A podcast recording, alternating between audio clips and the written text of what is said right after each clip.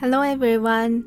Today I decided to talk in English to add further explanation on the video I made in Japanese about the word aishiteru. I added subtitles with subtitles in English and Japanese with my best, so please ch please check it out if you haven't watched it yet. Okay. Yes, I wanted to add earn further understanding and also I needed to get out from my comfort zone. I needed to challenge myself. So I wanted to make an opportunity to force myself to speak in English. This is my first trial to make a video in English, adding further details on my Japanese video. So please please let me know if you can enjoy and leave the comment. I really appreciate for everyone who watches and listens my video and podcast. Thank you so much. Okay. I apologize that my English is not perfect. There are many grammar mistake, phrase mistake, accent. But please be patient. Oh my god, I'm so nervous. Okay. Um, in the video of Japanese, I explained that the word 愛してるよ and I love you is not always equal, I would say the frequency of the word is used are quite different. As I said in the video, actually, I've never said to anyone, aishiteru in my entire life and in my past relationships. I checked with my friend and well, my friend said she was told once, but she has she couldn't say it back. And the other friend, she's married, she said that she was told once by her husband, but it's not the word she would say often or she's told that often. There some people who can frankly say "aishiteru yo" in their daily life. Mm, but I would say not many people can say the word quite often in our culture. If I imagine the situation where someone says "aishiteru yo," I would worry like oh is this person is dying or something yes actually my I've never heard of my parents say 愛してるよ each other mm. so compared to the word I love you 愛してるよ is much mm, less used in our daily life and really powerful and serious word, I would say. Of course, the word I love you is also powerful, meaningful, and serious word.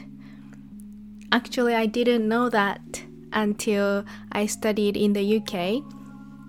I thought English native speakers often and frankly say, I love you, I love you, because in the films or TV shows, I can find, I can hear people say, I love you that often, but I found it's not the case. It even for English speakers, saying I love you is a big deal.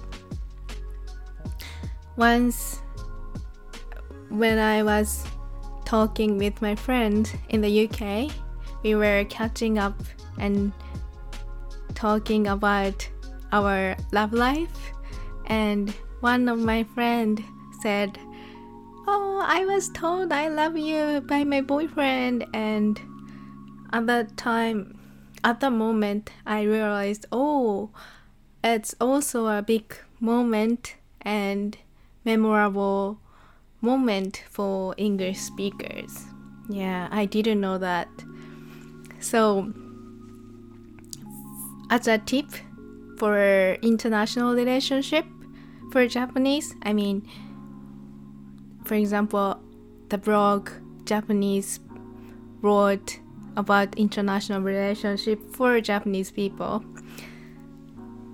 It's written like, don't say I love you because people would be overwhelmed or, yeah, kind of surprised. It applies to the word aishiteru too. If your partner or boyfriend or girlfriend are the type of person who would say aishiteru, frankly, you can say that, but mm, saying I stereo is can remind people that mm, super serious situations. so there's a word 好きだよ This is the word people say even before being in a relationship. I made a video about Japanese dating culture. People often confess their love to be a boyfriend girlfriend and at that time many people say 好きです付き合ってください but I feel like when people are in a relationship うん好きだよ can be translated as like love you or something and um, I love you can be translated as 大好きだよいつもありがとういつもありがとう is ありがとう is obviously thank you but in this context it's like thank you for being there for me always that kind of it has those kind of meaning so you can say 大好きだよいつもありがとう instead of saying 愛してるよ For example, we write 愛ありがとういつもありがとう大好きだよ in the end of birthday card for someone important or partner or boyfriend, girlfriend. Yeah, I would say it can be an option to say I love you instead of saying 愛してるよ Yeah, 愛してるよ covers much less situations and occasion, occasions compared to I love you, I think. うんはい That's that's all I wanted to explain in English and yeah actually I was told I was said I still by my mom once it was really mm, tough and rough time when I was high school student I was not behaving well and always I was making troubles for my mom, and she said, I love you, but I hate you. so, yeah, it, the word aishiteru, she said, あなたのことは愛してるけど嫌い So it means as I said I love you but I hate you So うーん The word 愛してるよ beyond like liking, hating all emotions and it's super serious powerful but Mm. In my Japanese video, I introduced a song, old famous song, the singer called called Gospellers. And in the lyrics, there is the phrases saying 最近愛してると最近言わなくなったのは本当にあなたを愛し始めたから It means like I'm I say less 愛してるよ recently but it is because I'm actually and genuinely fall in love with you. So for Japanese, I saying 愛してるよ is mm, we don't say that often.